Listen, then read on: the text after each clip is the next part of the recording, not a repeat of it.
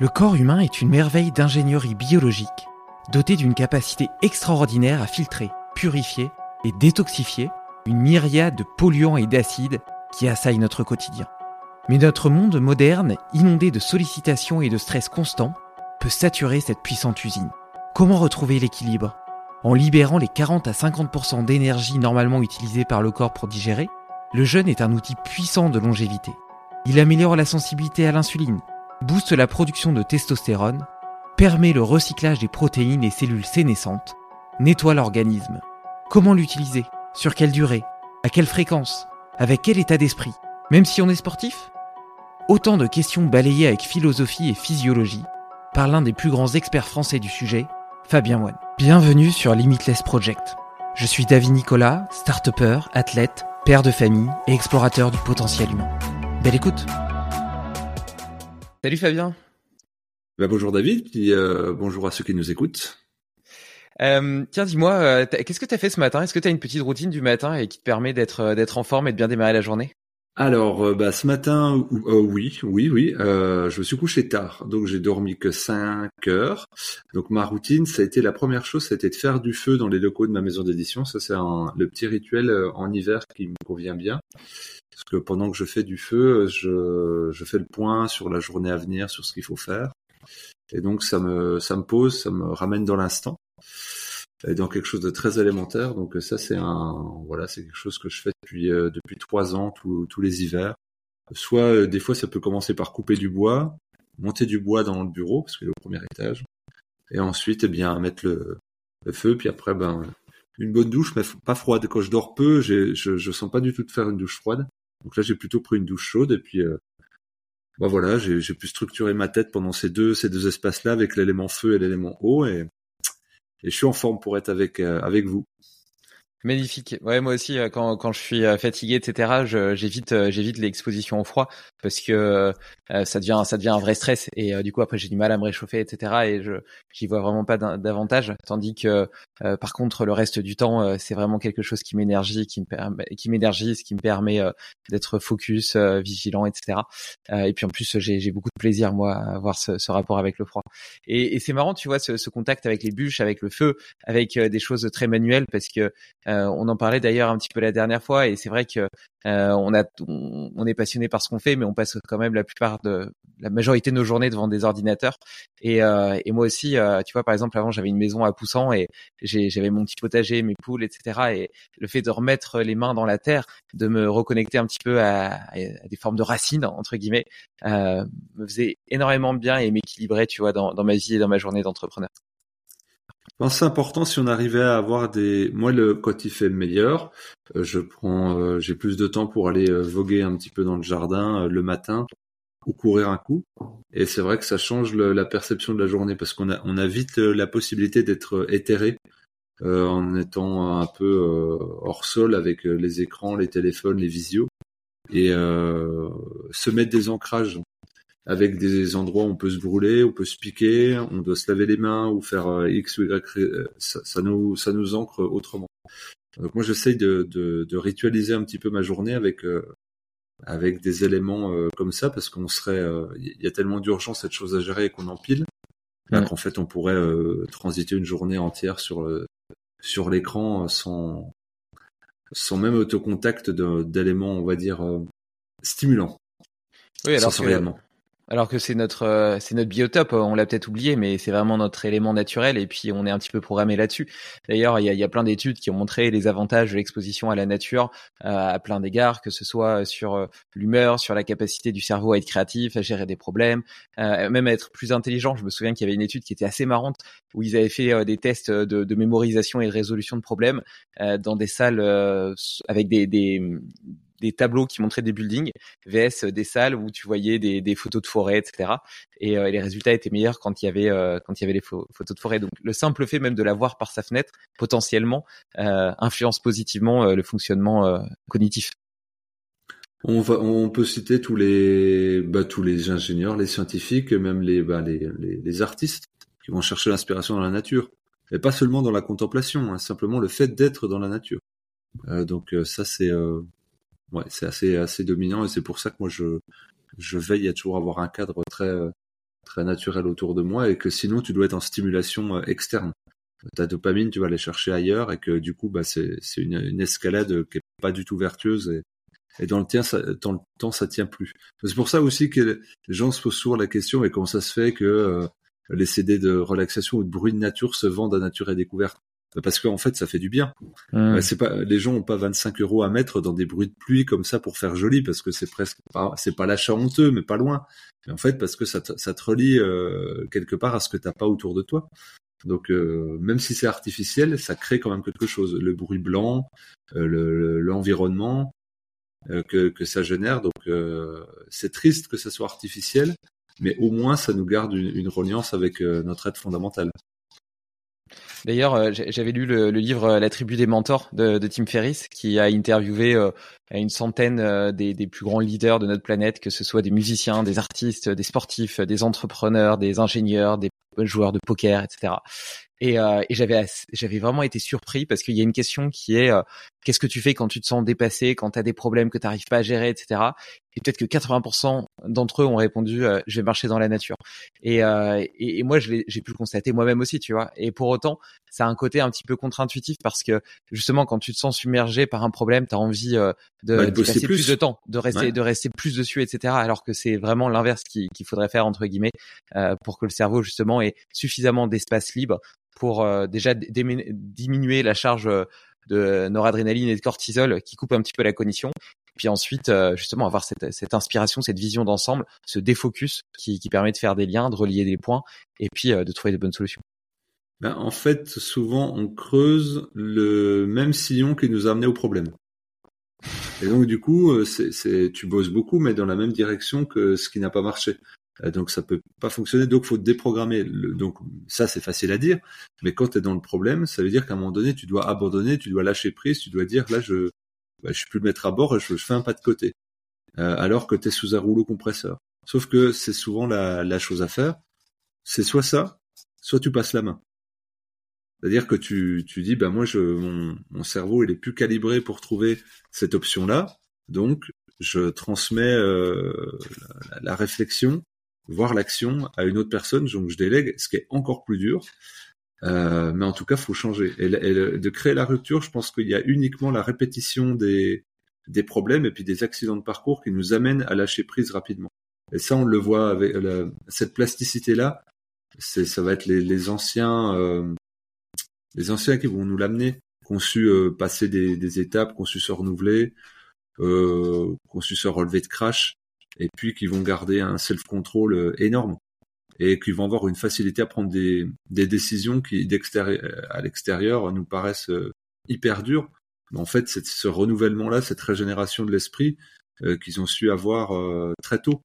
bah, comme au poker, tu, tu parlais de poker, bah, perdre pour gagner.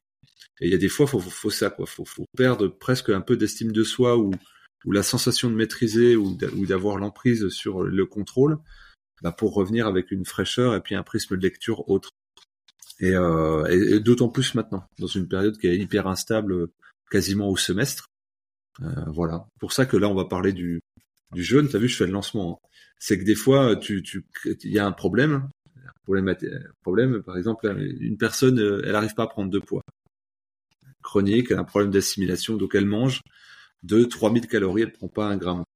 Et tu lui dis, bah, faut que tu jeûnes. Ouais, ça, ça va pas. Mais sauf que toi, tu lui amènes un angle de vue que jamais elle aurait imaginé, que la société entière ne peut pas concevoir, et qui pourtant est une solution euh, euh, largement admissible. Et après, tu peux l'expliquer d'un point de vue physiologique. Sauf que tu tiens un bâton avec ton problème et tu veux pas le lâcher. En fait, tu, ton problème ne peut pas, ne peut pas vivre, ne peut pas circuler. Et euh, moi, c'est ça que j'aime bien au niveau, pas dire santé, mais bien-être, c'est que des fois, la solution, elle se trouve euh, euh, dans, un axe autre que toute l'énergie qu'on a mise à, à, profit. Moi, je suis, toujours étonné que s'occuper de soi, ça demande du changement. Et que souvent, il y a des personnes, pour les petits changements qu'on leur propose, ça va être un torrent émotionnel, alors que euh, l'énergie qu'elles mettent à peu progresser au quotidien, voire à stagner, n'est rien en comparaison. Et donc là, c'est pour ça que on doit débloquer quelque chose au, niveau psychologique. Et euh, c'est ce ressort-là, moi, qui, m'intéresse et que le jeûne, par exemple, peut venir euh, représenter. J'interromps ce podcast pour te partager deux techniques flash que tout le monde devrait connaître. La première, le soupir physiologique, est validée par Harvard comme l'outil le plus rapide et le plus efficace pour réguler le stress. La seconde, Udiana Banda, peut réellement améliorer ta digestion et la qualité d'assimilation des nutriments. Je t'explique comment les pratiquer dans ma newsletter gratuite, dont le lien est en description. Alors mets cet épisode sur pause, abonne-toi et reviens ensuite. Ouais, tu sais, euh, j'ai lu un article il y a quelques il y a quelques semaines, quelques mois, qui m'a qui m'a pas mal interloqué et qui montrait qu'en réalité, euh, le, la, la, dépense calorique, donc la quantité de sport qu'on faisait dans la journée, euh, était pas forcément corrélée avec le fait de prendre ou de perdre du poids. Donc euh, quelque part, en fait, le fait de faire beaucoup plus de sport ou de dépenser beaucoup plus de calories diminuait en réalité la balance d'autres systèmes, donc par exemple le système immunitaire ou autre.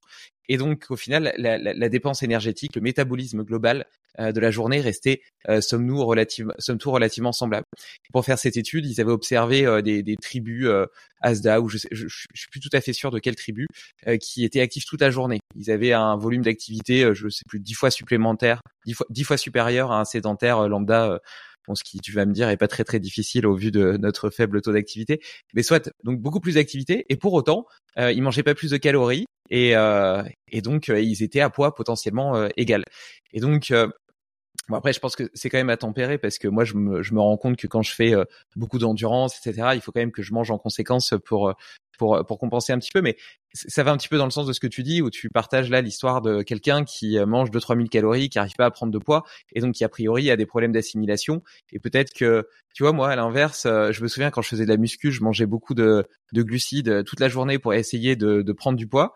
Euh, pour changer un petit peu de gabarit et puis euh, prendre un petit peu de faire un peu d'hypertrophie. Et, euh, et aujourd'hui, je mange je mange moins en termes de calories, en termes de repas puisque je fais plus que deux repas par jour. Et pour autant, j'arrive à maintenir mon poids de forme. Donc il y a cette espèce de décorrélation entre la quantité de calories ingérées et puis et puis le poids. Et, et j'ouvre à ce sur quoi j'ai envie de t'emmener, c'est que tu vois, moi, j'ai souvent entendu parler du jeûne comme une façon euh, d'améliorer la santé, de stimuler l'apoptose, etc. Et en fait, je t'ai déjà entendu dire quelque chose qui m'a beaucoup euh, marqué, qui a changé ma perception et ma compréhension de l'outil. C'est de dire que quand tu fais du jeûne, en réalité, il y a 40 à 50% de ton énergie qui est pas utilisée pour la digestion et qui peut être utilisée pour autre chose. Est-ce que tu peux euh, explorer cette, cette perche que je te lance? Ouais, bien sûr. Et ça, c'est fondamental à, à, comprendre. Alors, quand on déjà, on doit partir sur où va notre énergie? On va dire on est toujours dans un volume de 100% d'énergie, quel que soit notre niveau de, euh, fatigue ou d'explosivité euh, au niveau énergie, on a un volume de 100%. Et on va répartir cette énergie en fonction des différentes euh des différents besoins et des différentes stimulations qu'il y aura dans une journée. Donc il y a de l'énergie relationnelle qui va vers l'extérieur et il y a de l'énergie, on va dire, interne il y a de l'énergie consciente, c'est-à-dire les activités qu'on va choisir de faire. Je choisis de parler, je choisis de bouger mes mains, je choisis d'aller courir euh, euh, tout à l'heure, euh, je choisis de marcher, je choisis bref. Et puis il y a les activités subconscientes qui sont celles de mon système nerveux autonome, bah, les processus métaboliques que tu as que tu as pu nommer. Je ne pense pas à respirer, je ne pense pas à filtrer mon sang, je ne pense pas à faire de la détoxination cellulaire, je ne pense pas à aller aux toilettes, c'est une envie qui arrive, etc., etc. Et donc, mon, énergie de la journée, je vais, la, dépenser en fonction de mes besoins. Là, on a une activité intellectuelle, donc j'ai mon sucre qui va au, au, cerveau, je dois être alerte avec ce que tu dis, je dois réfléchir, je dois conceptualiser, je dois verbaliser, je dois structurer, etc. Euh, si je vais courir, c'est mon locomoteur qui va fonctionner. Je vais bouger, euh, euh, va y avoir mon, mon sang, ma lymphe qui vont aller plus vite, euh, ma respiration qui va s'accélérer, et évidemment tout ce que je disais, le locomoteur, les muscles, les tendons, les ligaments qui vont s'activer, les artères, le système articulaire. Ok. Et puis je vais manger à un moment donné de la, journée, et là, euh, beaucoup d'énergie euh, va être occupée. Alors, il y aura encore plus d'énergie selon que. Alors c'est pareil, on peut revenir sur la douche. Si je prends une douche froide ou une douche très chaude, je vais aussi demander de l'énergie à mon corps pour réguler la température. Et là, admettons qu'il fait très froid, il fait moins 4 aujourd'hui. Euh, je mange froid. Imaginons que je mange cru. Eh ben, je vais déjà demander de l'énergie à mon, corps, à mon, estomac pour remonter la température. Ensuite, j'associe mal les aliments. Je les mastique mal. Je vais encore plus demander d'énergie.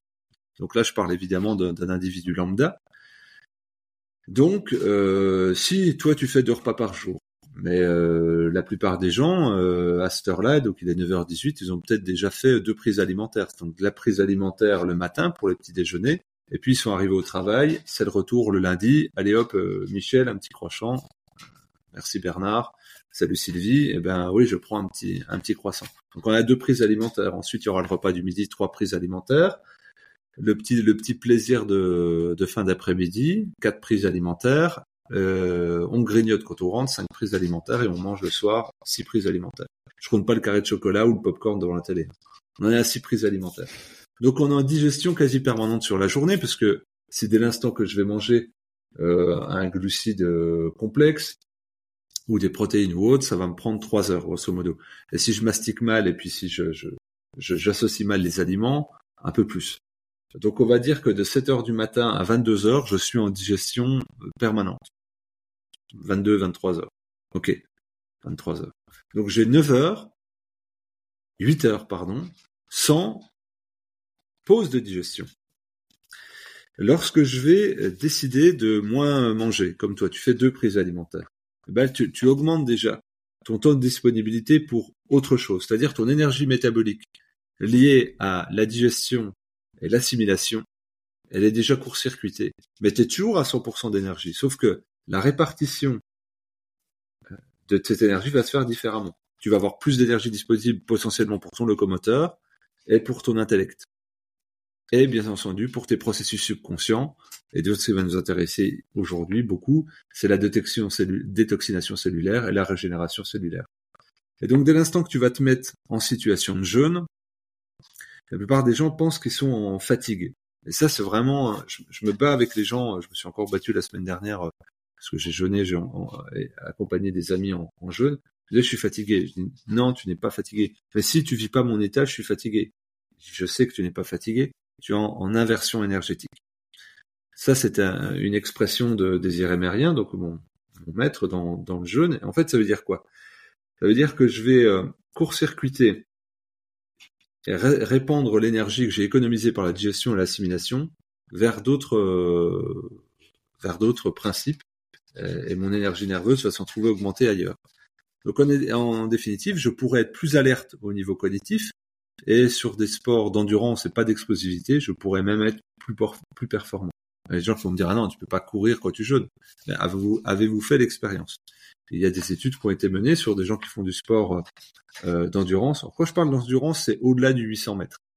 C'est c'est faut, faut être clair parce que sinon c'est euh, ça demande une arrivée de sucre trop rapide et là le jeûne n'est pas conseillé du tout. Par contre, euh, j'en parlais je crois la, dernière fois, euh, c'était pour des marathons, ben, on le voit ça ça fonctionne bien, ça fonctionne même très bien. dès, dès l'instant qu'on est habitué à fonctionner sur ce mode-là, c'est-à-dire sur la néoglycogénèse, euh, non-apport de sucre direct, mais la transformation des graisses en, ou des lipides en sucre, ça fonctionne. Donc, nous, ce qui nous intéresse dans le jaune, quand tu parlais de mieux-être, si je ne mange pas cette énergie-là que je ne pas mettre à la digestion, elle va se répartir si je ne surstimule pas mon cerveau, si je ne surstimule pas mon corps à faire des choses, vers les processus autonomes qui sont la détoxination cellulaire et la régénération cellulaire, les processus que j'accomplis tous les jours, mais très peu.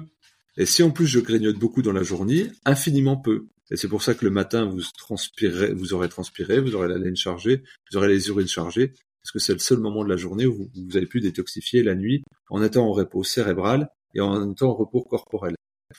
Et si j'augmente ces plages-là comme tu le fais, eh ben évidemment, je vais être en meilleure santé parce que je détoxifie plus mes déchets métaboliques et je me régénère plus au niveau euh, cellulaire et pas que au niveau de mon système immunitaire.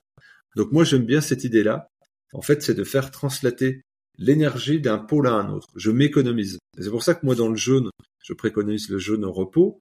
Parce que si je fais un jeûne en étant en suractivité, ou intellectuelle et ou euh, physique, bah, en définitive, je vais toujours pas mettre d'énergie vers les processus subconscients que sont la détoxination cellulaire et la régénération cellulaire. C'est qu'il y a des gens qui peuvent jeûner en étant très actifs intellectuellement ou physiquement. Disons jeûner c'est facile. Dire oui, mais il n'y a pas d'inversion énergétique.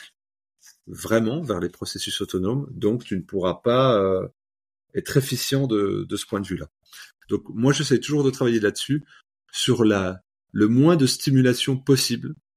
Euh, et plus on économise, en fait, plus on plus on évite de perdre de l'énergie, de dilapider son énergie, plus on va favoriser l'expression et l'harmonie de, bah de, de, de, de son équilibre métabolique. Je que cette observation, cette compréhension de l'énergie, de la façon dont elle fluctue au cours de la journée est absolument passionnante. Euh, toi, tu as vraiment un niveau euh, de, de, précision là-dedans qui est euh, très élevé quand tu parles des aliments froids, etc. J'avais pas été aussi loin. Moi, tu vois, je viens de loin. C'est-à-dire que pour moi, au début, la dépense d'énergie, c'était le fait de faire du sport. Si je faisais pas de sport, bah, globalement, j'avais pas trop dépensé d'énergie. Et, euh, et de plus en plus, après, j'ai inclus dans, dans mon système euh, les, les stresseurs. Donc tu vois les petits moments de stress, etc. Je peux avoir dans ma journée. Puis petit à petit, euh, j'ai commencé à évoluer, à observer de plus en plus mon énergie et la façon dont elle fluctuait au cours de la journée. Puis je me suis aperçu qu'il y avait des gens qui me drainaient de l'énergie. Donc je l'ai élargi à mes relations sociales. Et puis des tâches aussi dans mon travail qui me drainaient de l'énergie parce que j'aime pas les faire. Donc euh, tu vois, le fait que j'aime pas les faire, même si elles sont pas forcément stressantes ou difficiles, déjà j'ai un mauvais discours intérieur parce que je dis à mon cerveau, oh non, je vais devoir faire ça, etc. Et puis euh, et puis et puis du coup la tâche va correspondre à l'idée, à la prévision que je m'en étais faite. Et puis là, je m'amuse. Euh, donc, j'ai une Garmin Phoenix 7 et, et dessus, j'ai affiché. Ils ont un truc qui s'appelle Body Battery. ça, ça, se base un peu sur l'observation de la fréquence cardiaque au repos, de la VFC, etc. Et ça te permet de voir comment évolue ta ton énergie, enfin ta réserve d'énergie au cours de la journée. Bon, bien évidemment, il y aurait plein de plein de critiques à faire à ce neurofeedback, enfin à ce feedback tout quoi, à ce biofeedback pardon. Euh, et, et, et c'est clairement pas une science. Mais pour autant, je trouve que c'est très très intéressant d'observer que le week-end, par exemple, je peux aller faire un trail. Là, tu vois, je faisais qu'hier, j'avais été faire un trail de, de deux heures et demie dans la montagne et tout. J'ai couru deux heures et demie dans la montagne, voilà. Euh, et je suis revenu euh, donc c'était en fin de journée. Hein. Donc euh, j'avais déjà toute ma journée derrière moi. Je suis revenu, il me restait 50% de body battery. Alors que parfois, euh, la plupart du temps d'ailleurs, pendant la semaine, après une journée de, de travail classique, alors que j'ai même pas encore fait mon sport, donc même pas encore de vraies dépenses physiques, je suis, je suis en fin de journée, je suis plus qu'à 25%. Donc moins que après avoir fait deux heures de sport. Donc et, et, et tu vois, toutes ces petites choses me permettent de prendre conscience à quel point, eh ben toute euh, toute la réflexion, euh, toute la charge cognitive, même quand elle est positive, même quand tu as passé une, belle journée, même quand je fais un podcast avec toi et que je prends mon pied, et eh ben tout ça en fait euh, utilise de l'énergie. Et donc euh, essayer de voir comment tu la dépenses, comment elle se disperse aussi pendant la journée. Et d'ailleurs à cet égard, l'alimentation est, est, est, riche d'enseignements. tu le disais et puis j'en parlais avec Jack qui est le, le dernier épisode que j'ai publié et donc on se faisait tous les deux la réflexion que euh, si tu faisais du jeûne intermittent, si euh, le midi t'évitais de manger des glucides et donc t'étais plutôt sur un régime low carb le midi, euh, et ben euh, outre tous les avantages ou inconvénients d'un point de vue santé, là, je parle pas je parle pas vraiment de ça. Euh, notre clarté mentale, notre capacité à activer notre cognition, avoir une, une, énergie stable toute la journée était plus importante. Et ça, je l'ai constaté et avec plein de personnes, d'autres entrepreneurs, etc., avec qui j'en ai discuté, on l'a tous constaté. Donc, euh, c'est vraiment intéressant de voir euh, comment est-ce que le, le, corps va router et utiliser son énergie en fonction de la demande, en fonction de l'environnement, en fonction de, de, de, la façon dont tu vis, des gens avec qui tu interagis, la façon dont tu manges.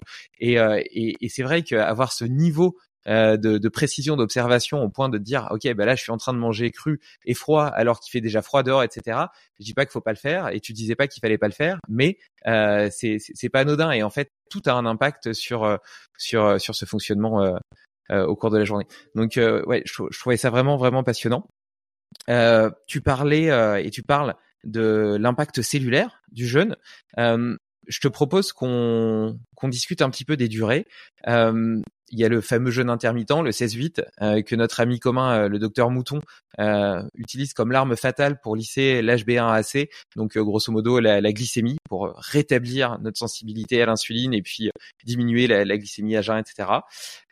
J'ai lu et vu et entendu des, des gens, notamment autour de l'anti-vieillissement, dire qu'après 23 ou 24 heures il y avait des processus d'apoptose, même s'ils commencent plus tôt, euh, qui commençaient à s'exprimer de façon beaucoup plus importante, avec aussi peut-être des, des, activations des sirtuines, etc., qui, qui, qui ont des avantages anti-vieillissement, de, de, de, de, détoxification, etc., euh, et de, de, recyclage des protéines, euh, de réparation de l'ADN, etc., qui était vraiment intéressant. Et puis après, bon, tu peux aller sur des, des jeûnes plus longs où là, tu, tu, c'est ce dont tu parlais, où tu disais que toi, tu essaies de, de, de, te consacrer à cette pratique du jeûne sans avoir d'autres stimulations, donc sans aller marcher, sans aller faire ceci, etc. Et qui a l'air de répondre à un double avantage, en tout cas à un double objectif, qui est euh, l'objectif santé, mais aussi l'objectif psychologique. Est-ce que tu peux m'en dire un petit peu plus sur ces différentes modalités? Alors sur quoi précisément? Sur les, les différents bienfaits qu'on pourrait tirer euh, Oui, selon la durée. Alors, la... on va aller plus ou moins dans les dans les profondeurs en fonction de la, de la durée. Il faut vraiment le voir comme des paliers euh, bah, qu'on pourrait faire en, en plongée par exemple. Si tu fais le jeûne intermittent, tu vas déclencher des processus de régulation au niveau de certaines hormones. Alors tu sais que tu vas déjà sur un jeûne intermittent, tu vas développer plus de, testostérone. Euh, tu sais euh, également qu'il y aura une meilleure régulation de l'insuline, comme tu l'as dit, et tu vas avoir une gestion des, des, des sucres qui va être différente. Déjà que le jeûne intermittent, son intérêt, c'est surtout ça c'est au niveau de l'anabolisme avec l'augmentation de, la, production de testostérone et puis euh, une régulation, on dirait un peu plus catabolique au niveau de, l'insuline. Euh, donc bon, c'est déjà très bien, on reste là-dessus. Ensuite, si on commence à faire un jeûne de 48 heures, 48-72 heures, 48 heures on va dire, on va épuiser les réserves de glycogène qu'il y a au niveau du, du foie, donc les réserves de sucre. Euh, voilà, donc c'est pour ça qu'on peut quasiment tous, à de très rares exceptions, eh bien, passer 36 heures euh, correctement sans manger, sans prendre aucun apport calorique, c'est-à-dire juste boire de l'eau ou, pas boire. Parce qu'on a des réserves de, sucre dans le foie qui sont disponibles. Alors les réserves elles sont pas inépuisables et pas énormes, mais quand même c'est 2000-2500 calories. Donc ça permet de tenir quand même euh, euh, pas mal. Quelqu'un qui, qui brûle beaucoup de calories, bah, ça lui fera une journée un individu lambda européen sédentaire, ça lui fait ses 36 heures euh, facilement. Et donc une fois que ces réserves euh, de, de, de sucre sont épuisées, euh, là il y a ce qu'on appelle la crise d'acidose, et donc c'est pas c'est pas le moment le plus agréable du jeûne, c'est le moment le plus agréable en fait. Et, et là on transite vers un, autre processus qui s'appelle la néoglycogénèse, c'est-à-dire que le corps va fabriquer à partir des réserves lipidiques du corps euh, du sucre pour alimenter ben, les, les, cellules, les cellules de l'organisme. Et parallèlement à ça, euh, tout un tas d'autres processus métaboliques vont se mettre en place. C'est-à-dire par le fait que j'économise de l'énergie au niveau de la digestion, les processus qui ont du mal à se mettre en place en temps normal, enfin qui sont en place tout le temps, mais euh, de manière insuffisante par rapport au, bah, à la stimulation négative qu'on apporte au corps, notamment l'introduction de toxines ou la production de toxines au niveau endogène, eh bien, je vais, euh, euh, au niveau de mon corps, nettoyer les décircuits transporteurs de déchets métaboliques, c'est-à-dire les, ce qu'on peut appeler les, fluides ambulants que sont le sang et la lymphe. Donc sur une journée, mes reins vont filtrer 80 litres de, sang. Donc, continue. Et puis ma, ma lymphe va progresser tout doucement à la fois par la stimulation de, mes muscles, par le mouvement, et à la, fois par la circulation justement de ce sang qui est contigu, et puis qui aide ma lymphe à progresser. Ma, lymphe transporte des déchets métaboliques, mais également des cellules du système euh, immunitaire. Et donc c'est ça qui est important, c'est que là on passe sur la phase, euh, une phase qui va durer euh, 4-5 jours de manière très efficace et qui va être ressentie euh, fortement par le corps, parce que le, c'est comme si on nettoie les voies d'approvisionnement.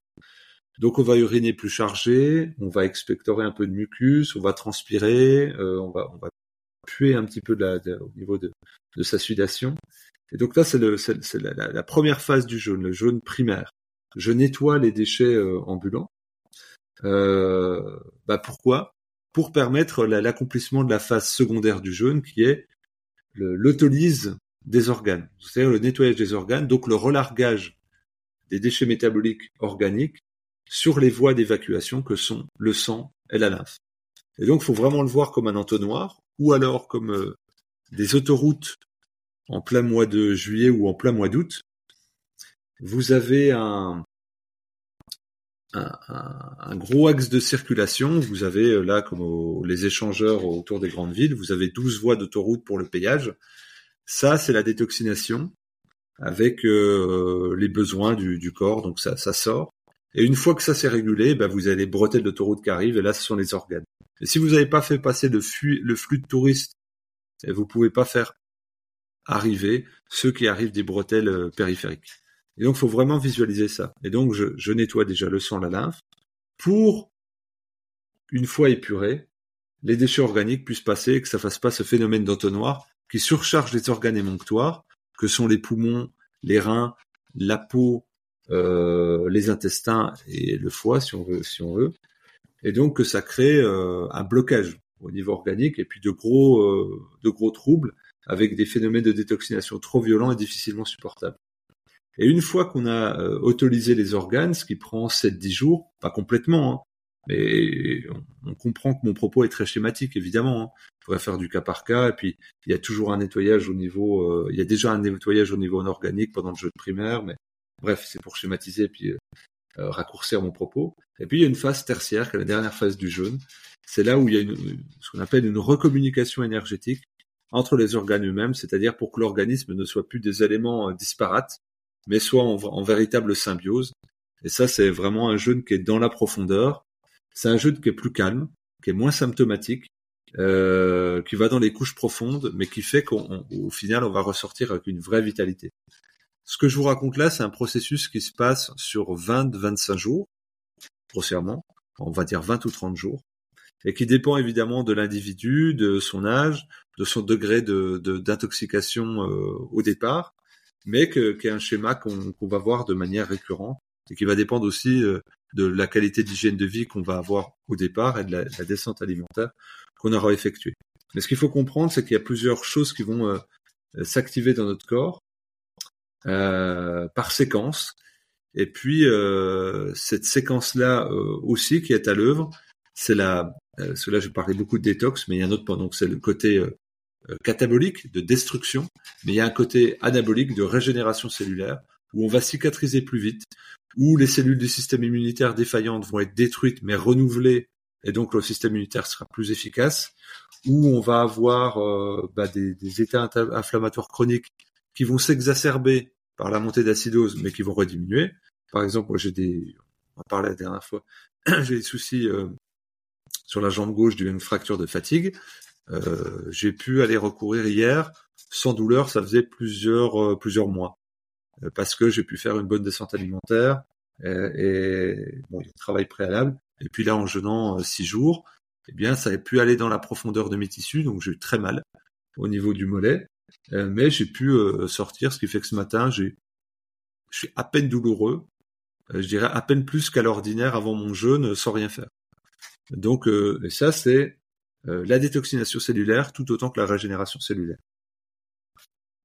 Et pourquoi est-ce qu'on aurait besoin de, de, détoxifier? Tu disais par exemple que les reins filtraient 80 000 litres de sang par jour, le foie aussi. Enfin, le foie il filtre pas, mais euh, il, nettoie tout ça, etc. Il y a la lymphe qui sont un peu les, les égouts du corps. je schématise volontairement, mais au final, on a déjà plein de systèmes au quotidien qui nous permettent a priori euh, d'avoir euh, d'avoir cette euh, ce nettoyage euh, des émonctoires du corps, etc. Exactement, la machine humaine, elle est parfaite, elle est absolument euh, formidable. Alors il y a deux choses. La, première chose, ça tient à la génétique de chacun. C'est-à-dire que si vous regardez un, individu d'il y a deux ou trois générations, très massif, très osseux, toi tu vis à la montagne, donc euh, on va prendre un type montagnard, donc c'est-à-dire euh, les pommettes larges, une cage thoracique épaisse, une ossature qui est deux trois fois supérieure à la nôtre, eh bien, il va avoir des, gros organes. Il va avoir des gros poumons, il va avoir des gros reins, un gros foie, un gros cœur. Donc, euh, des organes éliminatifs très fonctionnels. Va avoir un souffle plus prononcé, un volume d'air résiduel moins fort, une grosse amplitude à amener de l'oxygène, des gros reins pour filtrer et un foie euh, conséquent euh, pour bah, pour filtrer aussi, mais d'une autre manière, et puis un cœur pour propulser le sang partout. Ça, c'est la première chose, la disposition génétique. Et on voit qu'il y a plutôt un, on va dire un, un rapetissement entre guillemets des organes qu'un grossissement ou qu'un maintien du, niveau. Ensuite, il y a la fonctionnalité de ces organes, qui dépendent de l'énergie nerveuse de chacun. C'est-à-dire que il faut bien les alimenter ces organes. J'ai j'ai une super voiture, mais j'ai pas de carburant. Ben, je peux avoir une Ferrari dans le garage. moi, avec ma Clio 1, si j'ai du, gaz, du gasoil, je te grille avec ta Ferrari qui a pas de. Donc, ça sert à rien d'avoir des super organes. Donc, si j'ai pas d'énergie nerveuse, si je suis euh, vidé, rincé, toi tu parlais avec euh, une montre qui donne une évaluation, mais si je dors pas assez, si euh, je suis perpétuellement derrière les écrans à bouger mon système nerveux, si je suis en stress, si voilà je fais pas d'activité physique, si je me renouvelle pas, si je respire pas efficacement, bah mon, mon énergie va baisser et j'aurai pas de quoi alimenter mes organes. Et la troisième chose, c'est en fonction de paramètres extérieurs. C'est qu'est-ce que je vais mettre en correspondance par rapport à la possibilité X de ces organes de filtrer mes déchets. Ils ont une capacité limitée de filtration. Ils peuvent être gros, ils peuvent être petits, ils peuvent être moyens. Ils ont une capacité X à chaque fois de, gestion des déchets métaboliques. Si j'ai une j'ai ma poubelle bleue et ma poubelle jaune devant chez moi, euh, la, communauté de communes me dit combien de litres vous voulez, euh, David, pour votre famille? Bah, je vais prendre 200 euh, litres, poubelle de 200 litres. Ok. Mais si euh, au début tu fais 150 litres, ça va, ta poubelle elle peut gérer, c'est évacué, il n'y a pas de souci. Si tu arrives à 200 litres, c'est oula, saturation. Et je vais reprendre cette image-là plus tard. C'est limite, faut que je fasse gaffe. Je peux gérer, mais pas trop. Si j'arrive à 220 litres, aïe, je vais compresser, donc je vais abîmer euh, ma poubelle. Je peux la...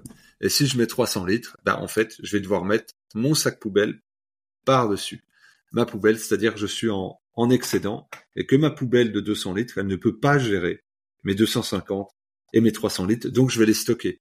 Donc comment ça se traduit au niveau euh, au niveau physique, physiologique, pour les gens qui nous écoutent comprennent, c'est que vous, vous avez une capacité X à gérer euh, des déchets métaboliques extérieurs, donc c'est-à-dire euh, la, la malbouffe, enfin bref, la bouffe n'importe quelle qu'elle soit, la pollution de l'air, la pollution de l'eau, euh, les perturbateurs euh, endocriniens, les toxiques comme l'alcool, comme la cigarette, euh, comme le café, comme les boissons énergétiques, etc. les additifs alimentaires, les édulcorants, et puis ensuite le stress que vous allez faire qui, produit des déchets métaboliques acides. Et donc tout ça, si vous en produisez au-delà de la capacité de vos émonctoires à les gérer, eh ben vous allez les entasser. Et vous allez les entasser dans les tissus adipeux, donc dans les réserves graisseuses de votre organisme, et puis tout autour des cellules de votre organisme, dans le, milieu euh, extérieur, euh, extracellulaire. Et donc, bah, vous allez les, accumuler, donc il faudra des moments de décharge. Ce qui veut dire que votre le passage de la poubelle, euh, les boueurs, faudra qu'ils passent non plus une fois tous les 15 jours pour la poubelle jaune, mais une fois toutes les semaines. Et donc bah là, il va créer une situation de j'ai besoin de plus. Donc si j'ai besoin de plus, il faut que je crée du temps de disponibilité en plus D'où ce que j'ai expliqué, le facteur de répartition énergétique, qui au quotidien ne peut pas être là suffisamment pour l'évacuation des déchets. Ça va être là un plus si je, fais du, du jeûne intermittent, peut-être 25-30% en plus. Mais si j'ai accumulé avec le temps, bah, il faudra que ça soit sur des périodes euh, plus longues. Donc en définitive, c'est vrai qu'on est bien équipé, mais il y a eu une diminution avec l'évolution, ou je plutôt l'involution génétique euh, de l'humain, et d'un autre côté, il y a un accroissement des pollutions exogènes et nous sommes des individus plus fatigués, plus stressés, c'est-à-dire moins aptes à produire de l'énergie nerveuse pour bah, stimuler ces organes à fonctionner correctement. C'est très clair, j'aime beaucoup euh, tes, tes, images et tes métaphores. Et donc, euh, si les boueurs a besoin de passer plus souvent parce que la poubelle sature trop vite, euh, pourquoi est-ce que on devrait faire un jeûne? Enfin, pourquoi est-ce qu'on serait, on pourrait faire un jeûne? Parce que devrait, c'est un petit peu c'est pas terrible comme mot. Euh, on devrait faire un jeûne de 30 jours, euh, de 25 ou 30 jours, euh, une fois par an, plutôt que par exemple un petit jeûne d'entretien de 24 heures toutes les semaines par exemple. Parce que j'ai parlé de couches profondes qu'on devait aller chercher. Et donc là, on fera de surface. Alors c'est très bien. Par exemple, pour stimuler les gens quand ils jeûnent avec moi, je leur dis, jeûnez une journée toutes les semaines. Et puis on regarde ce que j'ai enseigné, ils me disent, ouais, mais on a compris, c'est pas assez les couches profondes, tout ça. Je dis, oui, d'accord, ok. Sauf que sur une année, ça fait combien? Ça fait 52 jours. Ça fait quasiment deux mois sans manger. Tu le sens quasiment pas passer dans ta semaine. Donc l'économie organique, elle est gigantesque. C'est-à-dire sur sur deux, sur dix ans, sur dix ans, ça te fait un an et demi où t'as pas mangé. C'est gigantesque. Ouais, c'est énorme. C'est, donc, donc, les efforts du quotidien. Moi, ce que je dis, à chaque fois que vous pouvez sauter un repas, soyez opportuniste, sautez-le. À chaque fois que vous pouvez éviter un grignotage, évitez-le. Robert Masson, qui est un très grand naturopathe, lui, son ennemi, le premier ennemi, ce qu'il mettait en thune numéro un, c'était le grignotage. Si tu grignotes, tu stoppes tes processus. Et donc, eh bien, euh, tu, tires une balle dans le pied. Alors, ça peut être occasionnel, ça peut être sympathique. On parle pas de vie sociale. Hein. On parle de, régularité, de chronicité, de quotidien. Et donc, je pense que euh, il faut faire ces actes quotidiens comme jeûner de manière hebdomadaire, mais qu'il faut trouver des créneaux, des interstices pour aller dans la profondeur, réparer les tissus profondément et puis activer ces régénérations organiques euh, qui demandent euh, plus de temps. Et puis, ben, on est dans une, dans, une ère où on est quand même très stimulé. On fait beaucoup de choses et même quand on est en vacances, ben, on veut aller visiter, on veut aller voir les copains, on veut manger, on veut faire de l'activité, on veut lire. On veut rarement se reposer parce que on a peu de temps de vacances, donc on veut optimiser. Donc, eh ben, si on choisit de jeûner, on jeûne vraiment et, et, on, et on fixe une date pour notre jeûne. Ouais, c'est vrai que c'est vrai que on, cherche toujours à comment remplir, comment mettre plus, comment ajouter des compléments alimentaires, comment mieux optimiser nos journées, euh, pouvoir euh, euh, rentabiliser chaque minute pour lire plus de livres, suivre plus de formations, etc. Alors que peut-être que de temps en temps, la seule chose dont on a besoin, c'est de faire une forme de dopamine détox et puis de, de rien faire. Et d'ailleurs, je pense que t'es bah, t'es pas le seul, mais en tout cas, enfin sûrement pas le seul, mais de, de, ceux que je connais, tu fais partie de ceux qui qui proposent justement un, un jeûne où tu te dédies à la pratique du jeûne et où tu pas de détourner euh, ton énergie vitale ou ta pensée, ta psyché sur des activités tierces annexes du type aller marcher, euh, faire des massages, euh, écrire, introspecter, etc. je trouve ça très, je trouve ça hyper intéressant. je, comprends bien vraiment ta philosophie du jeûne lorsque tu jeûnes pour jeûner. J'aimerais juste creuser un petit peu sur le jeûne, on va dire, d'entretien que tu peux faire de façon hebdomadaire pour des gens qui ont pas forcément beaucoup de temps, qui ont qui auraient du mal, en tout cas qui sont pas prêts à dédier 30 euh, jours à, le faire euh, une fois par an parce que bah, ça leur représenterait euh, trois semaines sur leurs cinq de congés payés. Est-ce qu'il y a moyen de hacker un petit peu ce, ce, ce jeûne hebdomadaire, par exemple, en, en, faisant par exemple euh, le, dernier repas en mode cétogène, le repas d'après en, en, mode cétogène, peut-être en utilisant de l'huile MCT pour euh, pouvoir continuer et maintenir ses activités quotidiennes, euh, tout en augmentant la durée de jeûne et puis qui plus est en, en, rapprochant le switch, parce que tu parlais du switch à partir de 36 heures, où tu parlais, tu, tu, passais des réserves de glycogène du foie à la néoglucogénèse, à la production de cétone, etc., parce que tu les as épuisées. bah, J'imagine que si tu appauvris euh, ces, réserves avant de démarrer le jeûne, euh, ou potentiellement que tu fais durer le jeûne plus longtemps grâce à l'huile de MCT qui te donne de l'énergie euh, sans sans avoir de, de glucides, et ben probablement que tu peux avoir malgré tout plus d'avantages au niveau de ces voies métaboliques sans pour autant avoir les inconvénients qui sont que tu dois te dédier à la pratique. moi, une de, une de mes grandes passions, c'est la descente alimentaire du jeûne. Je suis vraiment très très très friand de travailler là-dessus. C'était le, travail euh, entrepris par Désiré Mérien. C'est lui qui l'a. Il n'y avait pas de descente alimentaire avant que Désiré Mérien ne parle de descente alimentaire, ce qui lui a valu d'être qualifié d'hérétique à l'époque dans le milieu du jeûne. Mais c'est pour moi fondamental. Donc lui, il n'était pas du tout dans le cétogène. C'était pas un truc du tout qu'il avait investigué. Ça l'a pas intéressé. Et moi, ça m'a passionné parce qu'en fait, il y a un, y a un aspect mimétique avec le jeûne. Ce qui fait qu'on rentre dans le jeûne de manière très douce et progressive, avec une crise d'acidose qui est euh, très très très peu symptomatique. Et moi, c'est ça qui m'intéresse, c'est que ça soit le plus confortable possible. Et donc, euh, je dirais même pas le dernier pas, je dirais les deux trois derniers jours, euh, si vous voulez. Vous pouvez par exemple faire trois jours de cétogène, 48 heures de jeûne, trois jours de cétogène. Ça vous fait une semaine, vous vous le sentez quasiment pas. Et en fait, ça vous fait une semaine, vous fonctionnez pas avec les glucides et vous pouvez aller beaucoup plus dans la profondeur pendant que ces, ces 48 heures là de jeûne que vous le, que si vous aviez fait par exemple trois ou quatre jours euh, sans, sans descente alimentaire, très clairement. Et donc ben, moi c'est ça que j'encourage à faire. Et il y a beaucoup de gens qui, soit pour des raisons de poids, c'est rare, mais pour des raisons, ils ont des filles familiales très chargées, un gros boulot, des grosses dépenses énergétiques, et ben tu fais en fait des descentes, des reprises, des descentes, des reprises, des descentes, des reprises, en mettant juste 24, 48, voire 72 heures de jeûne dessus, et on a déjà des très très bons résultats, vraiment très bons. Donc moi c'est ça à quel j'encourage. Ce qu'il faut comprendre aussi, là on est dans une période où on sort des fêtes. Et donc tous les ans, je fais une vidéo. Là, cette année, je l'ai pas faite parce que les trois dernières années, je l'ai faite, donc c'était pas plus utile. J'appelle ça les défaites de fin d'année. En définitive, euh, on arrive à partir du 20 décembre, ça commence à sentir le roussi, ça amène des chocolats, ça amène des gâteaux, ça fête les départs en vacances, on fait des bonnes bouffes entre collègues. Euh, déjà, on arrive le, 24, on est, bien quoi. Ça a déjà bu, ça a déjà mangé, ça a déjà pris des pâtisseries.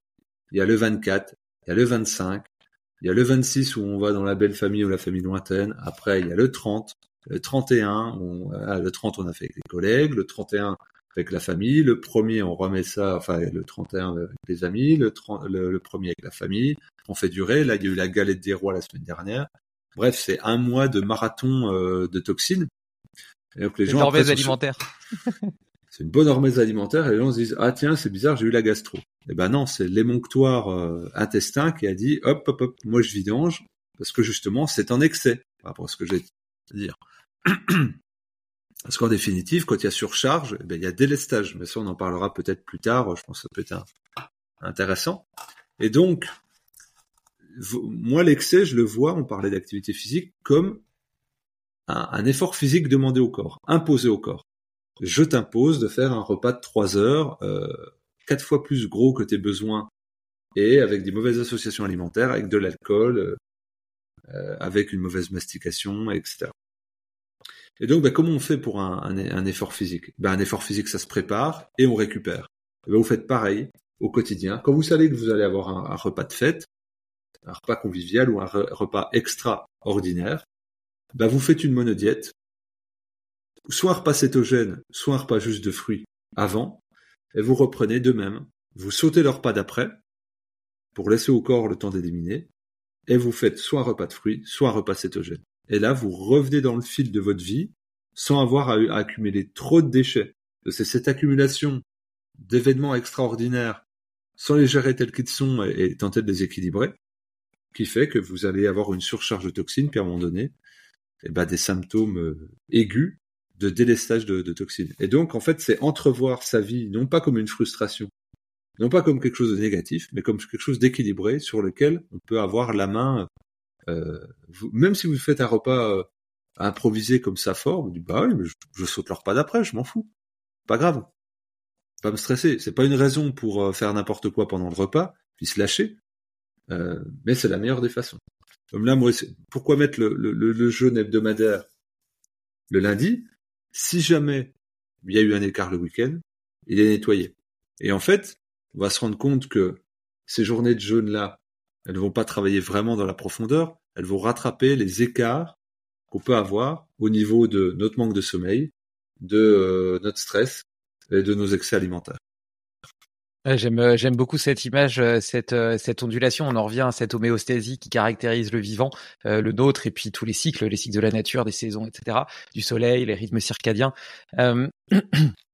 tu euh, et donc ouais, ouais c'est c'est vraiment hyper intéressant et je le vois même euh, tu vois tu peux tu peux placer cette semaine enfin cette journée pardon de 24 heures 36 heures 48 heures euh, pour le moduler aussi en fonction de ton activité physique. Justement pour les sportifs qui nous écoutent comment est-ce que comment est-ce que tu arrives à concilier euh, ce, ces moments de jeûne de détoxification? Parce qu'en réalité le jeûne, le jeûne peut être considéré comme un stress euh, de la même façon que le sport, mais les deux sont de types différents et le, le, sport va avoir tendance justement à créer des déchets métaboliques acides, etc. liés à l'activité physique euh, que le jeûne permettra probablement de, de détoxifier.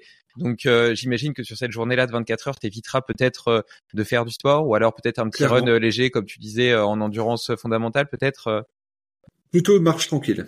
Justement, faut faut le voir avec une journée de rupture par rapport au quotidien et que là on est euh, tranquille. J'avais un donc un, un ami très cher, grand hygiéniste, Roger Lemadec, dont j'ai eu le plaisir de rééditer son ouvrage à titre à titre posthume. Euh, voilà, qui était un, un très grand ami de Désiré Mérien, et qui a euh, étudié l'hygiénisme pendant une bonne quarantaine d'années, à la fois auprès de Désiré Meriendonc, mais également auprès d'Albert Mosseri. C'est quelqu'un qui a commencé euh, sa vie en étant dans un centre de réadaptation pour handicapés euh, jusqu'à 12 ans, qui était analphabète jusqu'à 12 ans, et qui est devenu PDG de Pantashop. Alors, euh, je sais pas si tu, si tu connais Pantashop, David. Pas du tout. très connu dans les années 80-90.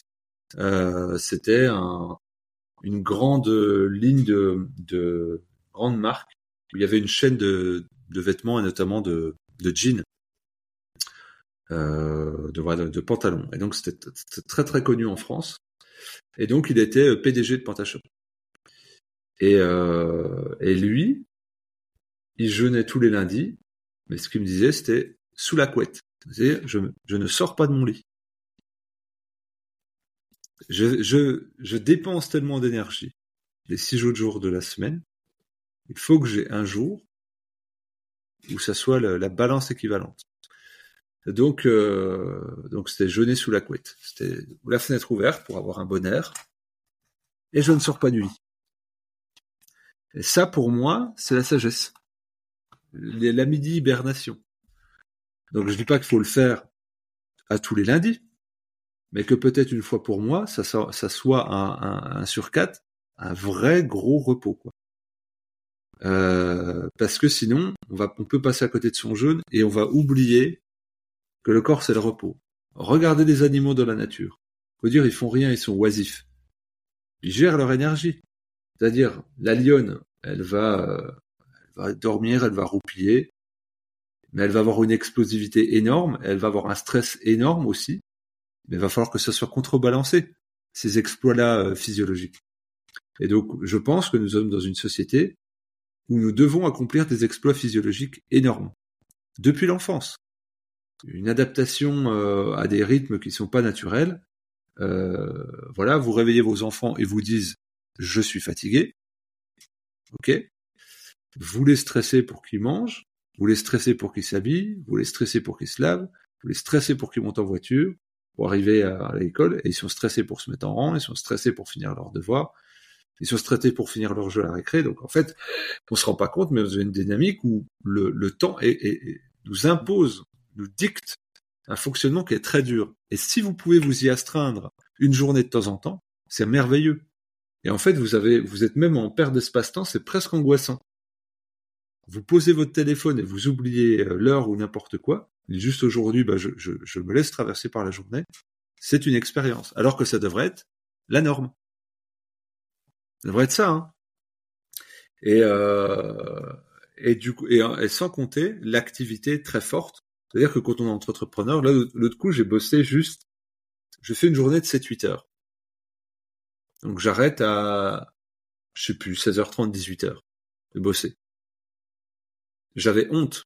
Je me sentais coupable. Mais vraiment, vraiment, c'est pas pour faire genre, je me sentais coupable. J'ai, je j'ai rien foutu aujourd'hui. Je me sentais vraiment coupable. En fait, je, je regarde mes journées, je fais, puis mes semaines. Ouais, en fait, je fais des semaines de 70-80 heures. Minimum. Bon bah, en fait, c'est pas normal. Donc du coup, quelle, quelle amplitude je vais mettre en face? C'est que c'est devenu routinier. Je ne côtoie que des gens comme ça, forcément, comme toi aussi, ça doit être le cas. Donc c'est une norme. Et quand je vais voir des gens qui disent, bah, bah toi, c'était cool cette semaine où je, voilà, était un peu chargé cette semaine, j'ai fait 38 heures. Hmm, t'as fait un, un demi-temps. C'est pas dire c'est moins bien, c'est mieux ou c'est pas ça. Mais je me dis, ouais, bah, moi j'ai j'ai une usure en fait que eux n'ont pas. Donc, comment je vais faire pour compenser? Comment je vais faire pour tamponner? Et c'est ça que j'aimerais euh, faire passer aux gens qui nous écoutent.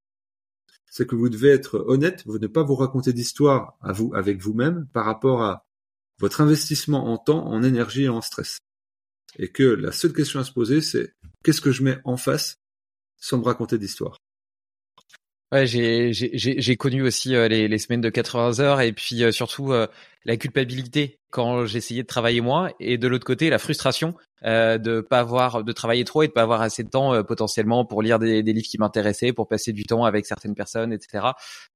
et, et donc que ce soit que je sois d'un côté ou de l'autre, dans tous les cas j'avais entre guillemets un sentiment négatif. Puis petit à petit j'ai quand même réussi à à trouver plus d'équilibre là-dedans, euh, notamment euh, grâce à ma femme, à la vie de famille, et euh, et puis et puis surtout en comprenant que euh, le fait de moins travailler me permettait euh, d'être plus efficace à deux égards. Le premier parce que la, de la contrainte crée l'innovation et donc dès l'innovation. Donc le fait de contraindre mes journées m'a permis de mettre en place des process et d'être plus efficace sur certaines choses, de déléguer d'autres choses, etc. sur lesquelles j'étais pas forcément dans mes zones de génie.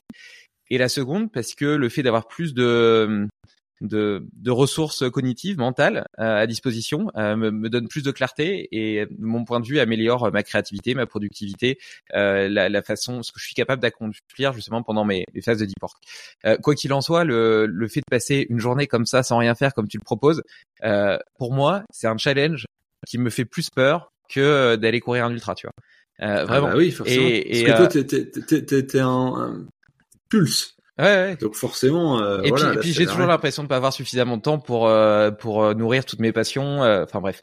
Mais mais mais du coup c'est très intéressant et tu vois le fait que ça me fasse à ce point la peur me me fait dire aussi que c'est un petit peu un fléchage vers l'étape d'après et quelque chose qu'il faut que j'arrive à implémenter et tester cette année. Donc je me note ça comme challenge pour 2024. Et j'aimais bien ton parallèle avec les les enfants parce que c'est tout à fait vrai. Euh, donc j'ai une petite fille qui a trois ans et en fait tu t'aperçois qu'elle est pas du tout dans le même temps que nous parce qu'elle n'a pas les mêmes contingences. C'est-à-dire que si on va se promener, eh ben euh, moi ou qu'on va quelque part en marchant, euh, moi j'ai envie d'arriver à ce point-là. Donc euh, je suis plus sur l'objectif, le résultat, que sur le chemin. Tandis qu'elle, elle peut peut-être s'arrêter tous les 5 mètres pour regarder une fleur ou quelque chose.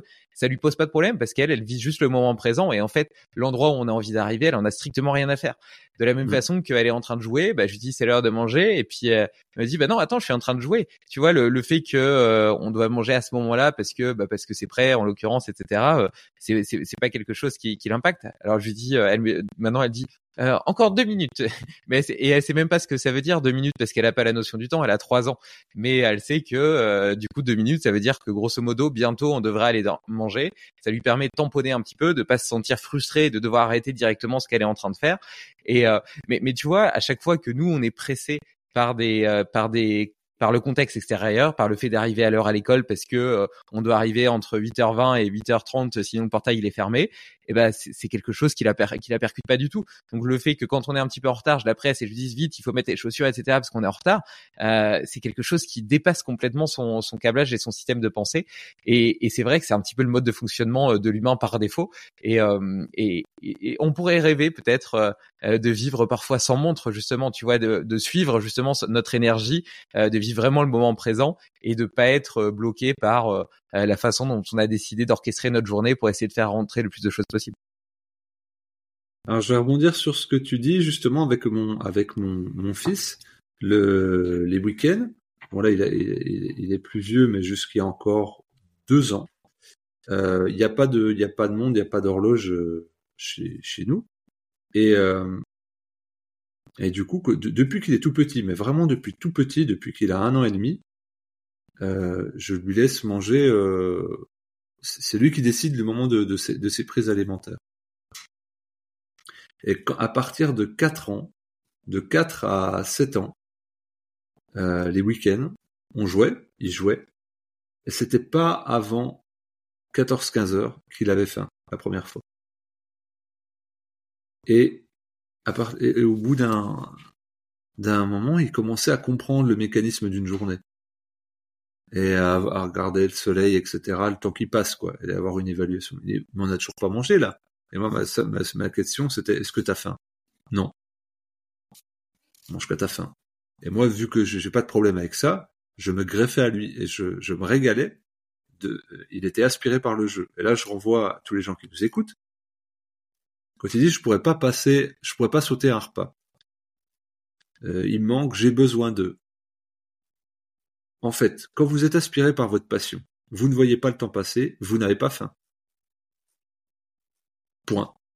Donc les enfants, quand vous leur laissez, quand ils sont inspirés par l'instant, quand ils sont dans l'accomplissement de ce qu'ils ont à faire, ils ne sont pas parasités. En fait, beaucoup de personnes dans notre société s'ennuient, et donc mangent et s'alimentent par ennui.